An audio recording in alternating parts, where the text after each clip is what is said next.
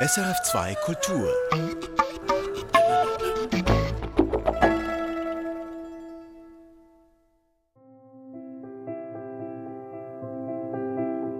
Für diese Sendung habe ich unglaublich eindrückliche Menschen kennengelernt. Menschen, die mir vom wahrscheinlich schwierigsten Moment in ihrem Leben erzählt haben. Vom Tod der Mutter oder der Partnerin oder im Fall von Isa und Thea Wies vom Tod des neugeborenen Kindes der kleinen Schwester. Das habe ich auch nicht begriffen, dass sie jetzt weg ist. Also ich ich habe mir manchmal erklären, dass ich mich so richtig gefreut habe. Yay, ich bekomme ein Geschwisterte und dann geht es einfach wieder. Und dann bin ich manchmal herzlich gut auf sie, dass sie jetzt so viel gegangen ist. Und äh, manchmal halt auch irgendwie traurig, weil sie gegangen ist. Ich habe mich oft sehr hilflos gefühlt. Als Mama, die trauert, mit einer Tochter, die trauert um ihre Schwester. Ich war oft überfordert ja, mit dem. Getroffen habe ich Isa Wies und Thea, weil ich zeigen will, wie wichtig es ist, die Kinder beim Trauen mit einzubeziehen. Das sagt auch Magdalena. Sie war sieben Jahre alt, als ihre Mutter starb. Mir hat es geholfen, wenn ich mit jemandem darüber geredet habe. Also wenn ich mit jemandem darüber reden kann. Oder auch, dass man halt weiss, dass jemand für einen da ist.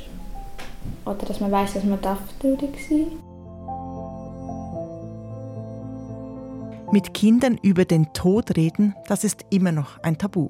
Und das muss gebrochen werden, sagen alle Expertinnen, mit denen ich gesprochen habe.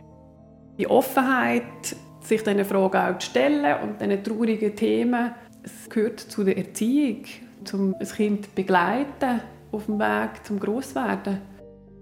Wie aber geht das? Wie rede ich mit Kindern altersgerecht über den Tod? Was dürfen sie wissen?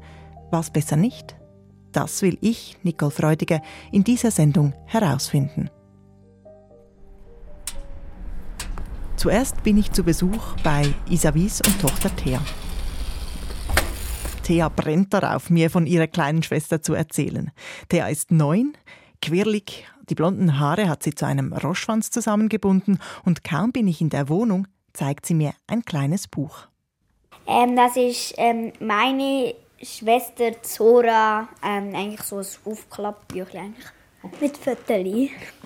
Thea klappt das Buch auf und zeigt mir die schwarz-weißen Bilder. Das bin ich. Das ist Zora, Mama und Papa. Ja, und wo sind ihr da? Im Spital. Oh, Zora ist aber mega klein, hä? Ja. Und dann äh, da haben wir ich bin da, das ist so, das ist Mama, das ist Papa da unten. Mit vier Händen. Genau. Da habe ich sie heben, aber da ist sie schon gestorben. Gestorben ist Theas kleine Schwester Zora im Alter von drei Tagen und einer Stunde. Das kleine Mädchen kam zu früh zur Welt mit einem Gendefekt der Trisomie 18. Thea erinnert sich noch gut, wie es war, ihre verstorbene Schwester auf dem Arm zu haben. Es war ähm, cool eigentlich ähm, ein Baby zu haben, das eigentlich zu der Familie gehört. Aber eben auch traurig, weil es schon gestorben ist. Und das war für mich so ein bisschen Mischung zwischen beiden. Bevor mir Thea mehr erzählt von dieser Zeit, will sie mir noch mehr Erinnerungsstücke zeigen an Zora. Sie stehen auf dem Fenstersims hinter dem Sofa. Ein kleiner Stoffesel, zwei Engel, eine Kerze. Am Fenster hängt eine Stoffeule. Thea nimmt eine aufklappbare Karte in die Hand, auf der Vorderseite eine Kinderzeichnung. Das habe ich gemalt für Zora. Und äh, da innen ist. Ähm, ja, ne. Ein Gedicht? Lied. No, ein Lied. Eigentlich. Und mhm. Welches ist es? Der, du fragst, wie, wer ich bin. Mhm. Also, ja. Was ist denn das für ein Lied? Ja, das ist ein Schweizer Volkslied. Du fragst mich, wer ich bin.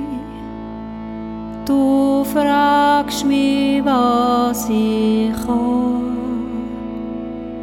Willst du wissen, gell, warum ich dich nicht aus den Augen Ich habe das einfach ähm, so passend gefunden für die Sprachlosigkeit, auch, die wir hatten wo sie auf die Welt gekommen ist und wir eigentlich wie müssen gleichzeitig ähm, eine Geburtsanzeige und auch gerade noch Todesanzeige verschicken. Und das ähm, hat mich sehr stimmig dunkt für die Anzeige, wo beides ist. Also es ist so die Freude, das Kind ist da und natürlich auch die Trauer, das Kind ist aber schon wieder weg.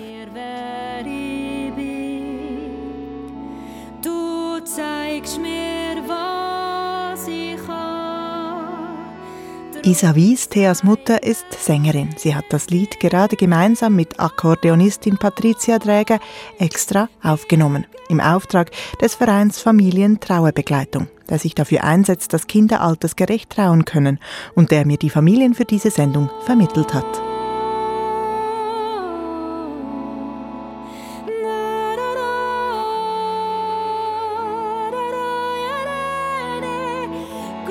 Sechs Jahre ist es her, als Zora innerhalb einer Woche zur Welt kam und starb. Für Isavis und ihren Mann war klar, dass sie Thea sofort sagen, was mit ihrem Schwesterchen passiert. Ja, ja, das haben wir thematisiert bei der ja. Thea. Also das, es ist ja auch wie unumgänglich gewesen. Also es ist bei uns eine spezielle Situation gewesen, weil sie ja im Spital geblieben ist. Also wir haben das Kind gar nicht können heimnehmen. Sie ist so schwer krank gewesen. und dann ist es wie klar gewesen, dass wir ihr das sagen. Also, und ich hätte sowieso, also ich hätte das nicht können, weil ich ja das auch mit mir getragen, dass ich gewusst habe, es geht um Stunden, Tage. Es äh, besteht ja keine Hoffnung, dass das Kind je heim wird kommen. Das haben wir mit ihr auf jeden Fall thematisiert, ja. Nur, wie macht man das? Wie redet man mit einem Kleinkind über den Tod? Ich glaube, mein Leid der war, mit ihr reden darüber. Also wenn, wenn ich sehe, sie ist traurig, halt wirklich da sein versuchen. Und, aber manchmal hat es schon gegeben, dass ich dann gemerkt habe, ich kann jetzt nicht, ich kann jetzt nicht das aufnehmen, weil ähm, es geht mir dann auch zu nahe. Und habe, man, habe glaube manchmal auch gesagt, Theo, ja. ich weiß es doch jetzt auch nicht. Ja, ja. Ich weiß ja. es auch nicht. Ja, ich weiß es auch nicht. Ja. ja äh, wenn, du, wenn du mich gefragt hast, gell, irgendwie Mama... Äh, ähm, wieso ist sie gegangen? Wegen was ist jetzt nicht da? Thea hatte Fragen und so richtig begreifen, dass Zora gestorben ist und nicht mehr wiederkommt, konnte sie nicht. Thea hatte Fragen. Thea hatte Fragen. Und so richtig begreifen, dass Zora gestorben ist und nicht mehr wiederkommt, konnte sie nicht. Am Anfang habe ich noch nicht so viel gecheckt, dass sie jetzt weg ist. Und dann habe ich halt manchmal auch wirklich nicht traurig, weil ich irgendwie nicht gecheckt habe, dass sie jetzt weg ist. Thea war damals dreijährig, ein Alter, in dem Kinder die Endlichkeit des Todes noch nicht erfassen. Alles, was sich bewegt, ist für sie tot, man kann es aber auch wieder lebendig machen. Trotzdem können auch Kinder in dem Alter schon trauern. Isavis erzählt. Es hat einen sehr eindrücklichen Moment gehabt, wo ich das Gefühl hatte, bei der Thea ist so ein ganz tiefer Schmerz aufgekommen. Das war im Spital noch, wo Zora schon gestorben war und wir, wir müssen entscheiden, wenn wir sie in die, quasi in die Kühle geben, also dass sie wirklich wegkommt von uns. Also wenn wir sagen, ja, jetzt ist gut, wir haben uns verabschiedet, sie kann jetzt mitgenommen werden. Und dann haben wir ihr das versucht zu erklären, dass sie jetzt muss Ciao sagen muss, oh. dem Körperli einfach. Also dass oh. jetzt der Körper wie weggeht, dass sie sie nachher nicht mehr sieht. Und dort hat sie wirklich so aus tiefstem raus hat sie aufgeschrauen. Wirklich, sie hat geschrauen und ist aus dem Zimmer rausgerannt. Und dort habe ich das Gefühl, gehabt, jetzt, jetzt hat sie wirklich verabschiedet. Also jetzt hat Thea sich verabschiedet. Thea selbst kann sich daran nicht erinnern, an andere Details aber schon. Ihre Großmutter hatte ihr ein Heftchen der Märchenfigur Prinzessin Lilifee gekauft, das sie im Spital dann angeschaut hat. Nachher bin ich einfach dort auf dem Stuhl gehockt, habe das Lilifee-Heftchen angeschaut und nachher ist glaube klar geworden, dass sie nicht bleiben kann. Für mich ist manchmal auch ein die Lilifee dran schuld. ja! Aha. Genau, da, wo ich das Büchlein angeschaut ja, habe, ist es klar geworden. Du es mit dem assoziieren. Irgendwie. Ja, mhm. mhm. Wut ist bei Kindern eine häufige Reaktion beim Trauen. Sie kommt plötzlich wie aus dem Nichts. Denn Kinder trauen anders als Erwachsene, sagt Moni Bitzi. Sie ist Pflegefachfrau und Familientrauerbegleiterin. Man kann sich das auch vorstellen, sie stolpert in eine Pfütze rein die ist äh, matschig und spritzt in alle Himmelsrichtungen. Springen dann aber auch wieder raus, wieder, wieder weiter. Und dieser intensive Wechsel von dem ganz fest traurig in dieser Pfütze drinnen, sich äh, wälzen und saulen, zu dem plötzlich wieder äh, fröhlich sein. Das kann für die Außenwelt und für das Kind selber eine äh, große Irritation verursachen. Die Kinder verstehen meist selbst nicht, warum sie jetzt gerade wütend sind oder traurig oder allein sein möchten. Wichtig sei, dass die Erwachsenen den Kindern zu verstehen geben, deine Gefühle sind okay, du darfst sie rauslassen und du darfst auch fröhlich sein. Das Fröhlichsein ist für das Kind eigentlich wie ein Schutz vor der Überbelastung. Es muss nicht auch wieder raus. Es ist ein Kind, es muss wieder weitergehen, es muss, es muss leben, es muss Sachen erfahren. Und wenn die Trauer raus muss, dann helfe Geborgenheit, eine Umarmung, einfach da sein, sagt Trauerbegleiterin Moni Bizzi. Und genau das sei ihr anfangs schwer gefallen, erzählt Isa Wies. Am Anfang war es halt schon so, dass ich wahnsinnig mit meinem Körper und mir als Mama, wo nicht Mama kann sie jetzt, also so eine ganz frische Mama beschäftigt bin. Also, dann habe ich wie gar nicht so Kapazität für meine Tochter, wo, wo da ist. Mhm. Und das hat mir dann im Nachhinein manchmal auch sehr leid getan. Wie Isa Wies geht es vielen Eltern mit trauernden Kindern. Sie haben meist selbst einen geliebten Menschen verloren, den Partner, die Partnerin, das eigene Kind, sind mit der eigenen Trauer beschäftigt und haben keine Kapazität für das andere Kind. Trauerbegleiterin Moni Bizzi erlebt das immer wieder. Gerade wenn ein Geschwisterkind stirbt, dann kann das sich wie ein, wie ein doppelter Verlierer fühlen in dem System. Weil es verliert dann seine Schwester oder seinen Brüder und auch seine Eltern, die so in Trauer sind, weil die Eltern in dem Moment nicht aufs Kind so können reagieren wie es sich das vorstellt. Moni Bizzi betont, das sei absolut normal. Und man kann nur auf jemanden aufpassen, wenn man selber auf sich aufpasst. Und da ist es wichtig als Erwachsene, sich wirklich immer wieder zu fragen, wie geht es mir in meiner eigenen Trauer, was tut mir gut, was tut mir nicht gut. Dass man für das Kind auch offen ist und dass man auch sieht, was das Kind auch braucht und dass man die Angebote machen kann. Das heißt mit sich selber ehrlich sein, den Kindern auch sagen und vorleben, dass man traurig ist und wenn einen die Trauer selbst überwältigt, Unterstützung holen. Vom Grosi oder einer anderen engen Bezugsperson, die sich dann um die Kinder kümmern kann. Isabis hatte Hilfe von Theas Großmutter und oft, wenn sie Thea nicht trösten konnte, ist Vater Michael eingesprungen und tut dies auch heute noch, sagt die neunjährige Thea. Er drückt mich einfach fest. Er nimmt mich in den Arm und das nützt auch, wenn ich ähm, das Gefühl habe, ja, jetzt ist er da, er ist für mich da, er ist jetzt einfach bei mir und ja. Thea ist auch heute noch ab und zu traurig, wenn sie an ihre kleine Schwester Zora denkt. Es ist eigentlich immer ein der gleiche Moment. Und zwar, wenn ich manchmal so im Bett liege und an den Aurel denke, an meinen Bruder oder einfach an meine ganze Familie, dann kommt mir manchmal so rein Sinn und dann, äh, ja.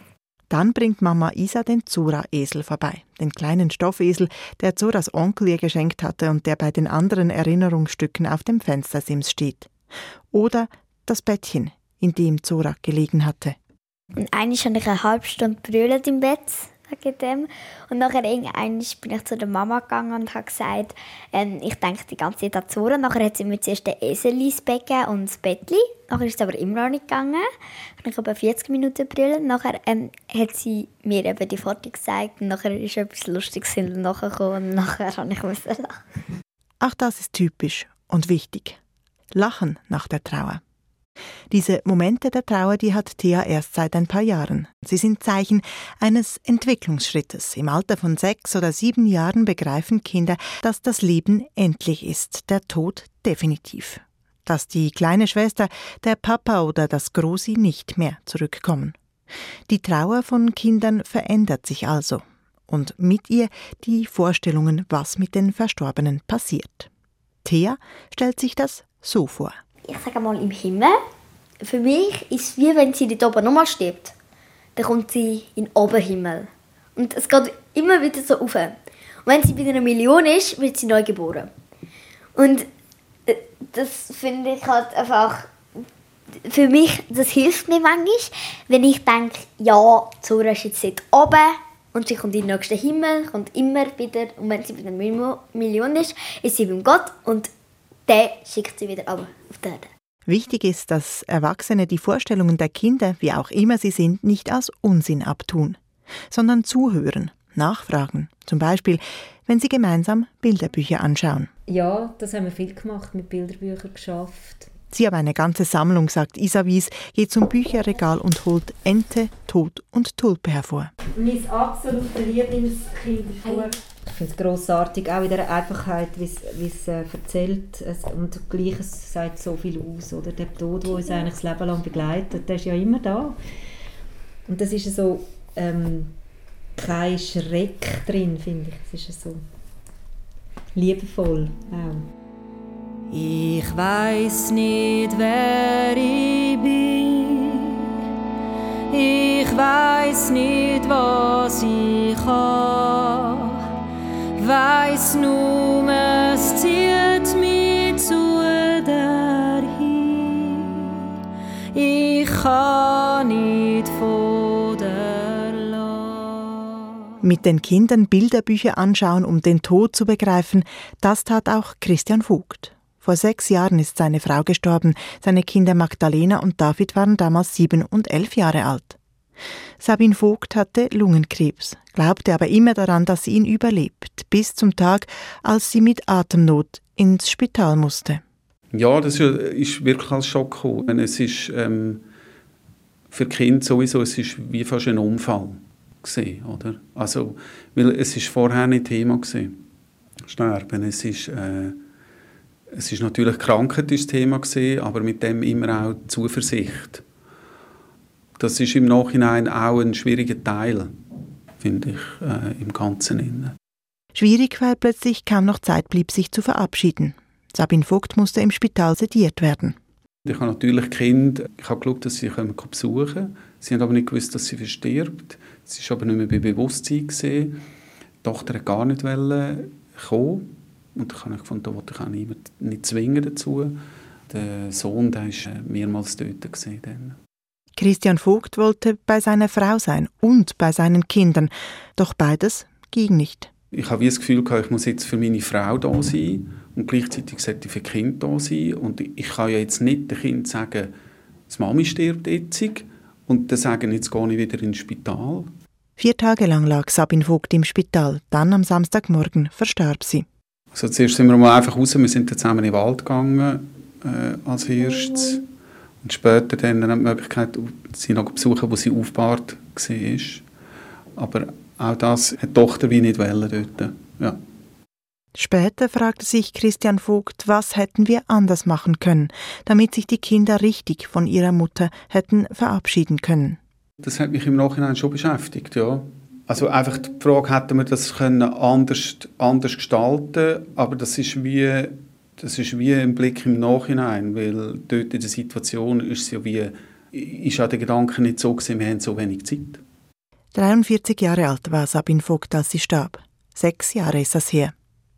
Christian Vogt erzählt ruhig, besonnen von dieser Zeit, als das Leben, wie er es vorher kannte, zusammenbrach. Von der Reaktion der Kinder, sieben und elfjährig. Dass sie erst einfach ganz fest Nähe ähm, gebraucht haben, äh, Nähe von mir gebraucht haben, sei es, dass wir in einem Raum übernachtet haben am Anfang, dass sie bei mir übernachtet haben, im, im gleichen Zimmer. Das ist dann Schritt für Schritt ist das wieder zurückgegangen, dass es ähm, einfach ganz viel Thema war, dass wir äh, natürlich Kerzen angezündet haben, dass es am, am Oben natürlich für mehr Thema war. Ähm, wir haben immer gebetet auch, dass wir das Töten mit eingeschlossen haben, dass wir ähm, äh, ich habe immer auch versucht, Angebote zu machen, sei es jetzt mit Büchern. Ähm, also das ist immer über eine, lange, über eine längere Zeit gegangen, oder? Es ist so für mich eine Mischung zwischen manchmal wieder so etwas setzen oder etwas machen. Das ist wie das eine, aber auch aufnehmen, wenn es kommt. Und das kommt immer wieder, oder? Also es ist wie nicht abgeschlossen. Die Trauer ist nie richtig vorbei. Immer wieder gibt es Momente, in denen die Kinder ihre Mutter vermissen. Magdalena, heute 13, ein zurückhaltender Teenager, erzählt mir wann.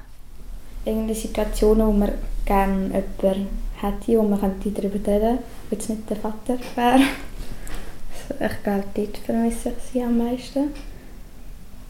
Ich weiß nicht, ob es anders gewesen wäre, wenn sie rum gewesen wäre, auch mit ihr geredet hat. Aber jetzt stelle ich mir das noch schön, eine Mutter zu haben. Magdalena hat sich in ihrem Zimmer einen Ort geschaffen, der sie an ihre Mutter erinnert. Dass sie immer ein bisschen um ist. Ein Foto steht da, ein paar Kerzen, zwei Kappen, die ihre Mutter trug, als ihr während der Chemo die Haare ausfielen. Für Magdalena ist die Zeit, als ihre Mutter noch lebte, ein halbes Menschenleben her. Sie erinnert sich noch an den Krankenwagen, der ihre Mutter abholte, und an den Ausflug in den Wald, als ihr Vater ihr erzählte, dass ihre Mutter gestorben ist. Also ich weiß noch, was mein Vater uns gesagt hat und ich bin ich verrückt auf den Krebs geworden, dass einfach meine Mami mitgenommen hat. Wütend sein, traurig sein, das alles hatte Platz vor sechs Jahren.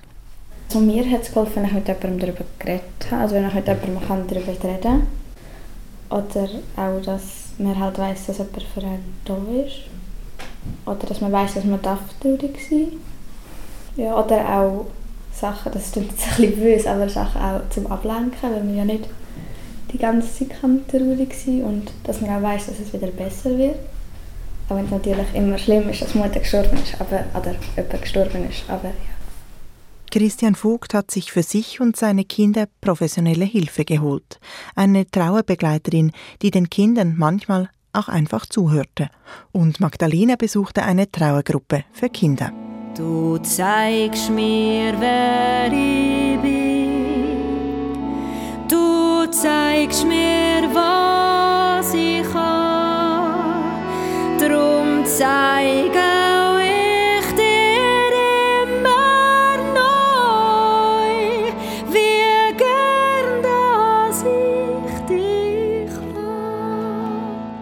Die Geschichten von Magdalena und Vater Christian und von Thea und Mutter Isa zeigen, wenn ein geliebter Mensch stirbt, dann erschüttert das die ganze Familie. Das Familiensystem gerät durcheinander, erklärt Trauerbegleiterin Moni Bitzi.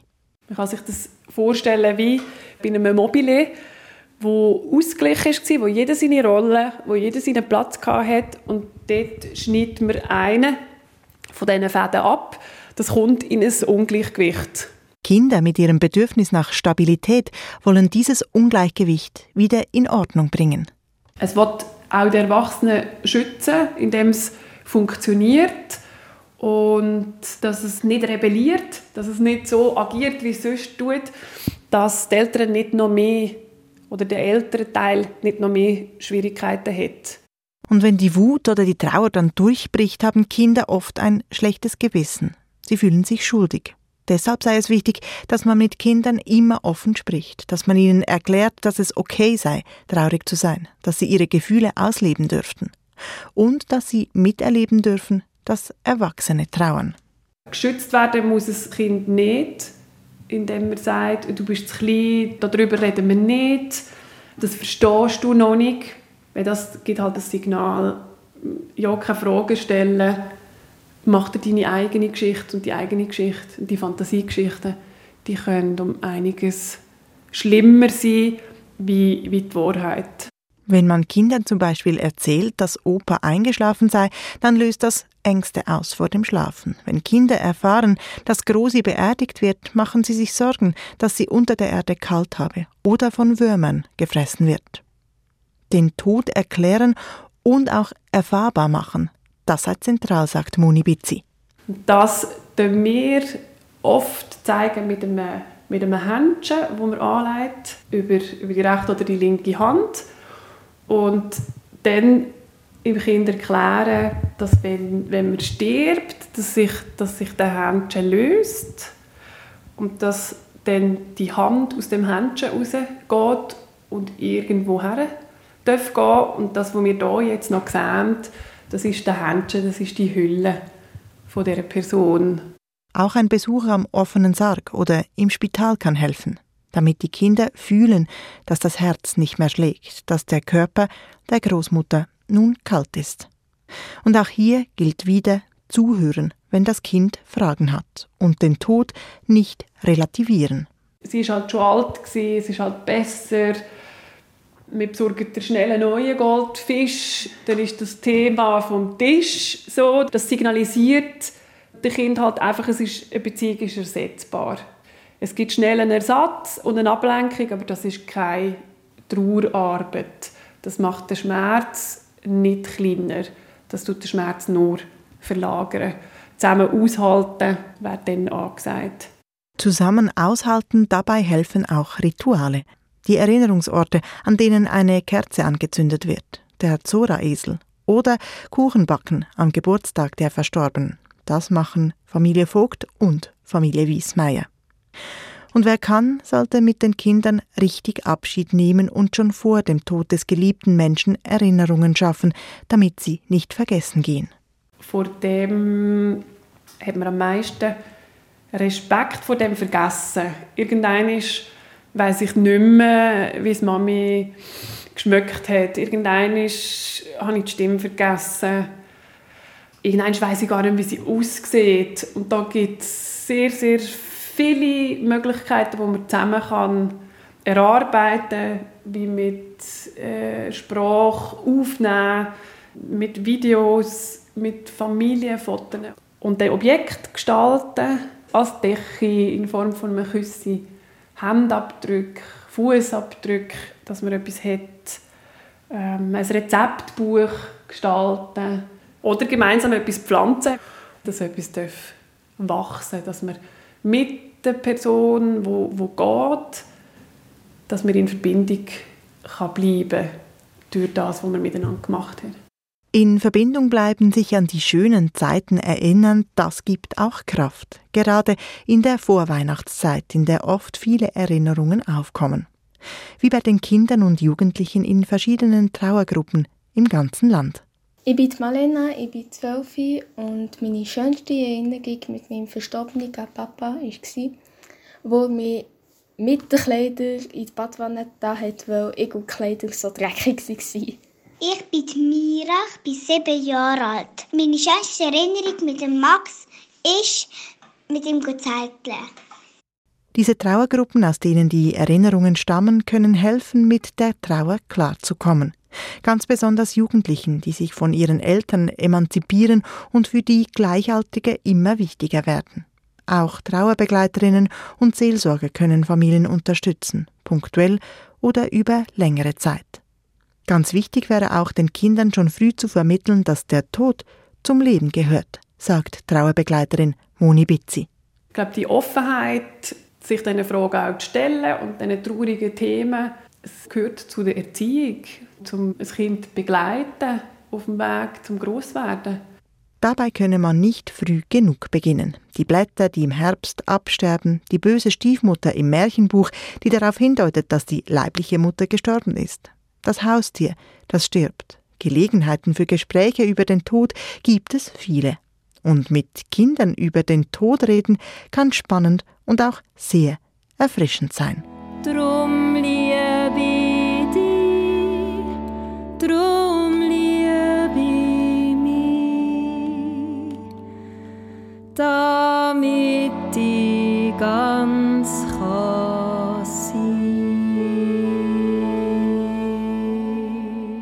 geht es Ihnen beim Gedanken, mit Kindern über den Tod zu sprechen? Schreiben Sie mir per Mail an redaktion.religion.srf.ch. Und nächste Woche geht es hier ums Betteln und die Frage, soll ich was geben? Praktische Tipps und die ethische Auseinandersetzung dazu gibt's im nächsten Perspektiven-Podcast. Erfahren Sie mehr über unsere Sendungen auf unserer Homepage srf.ch-kultur.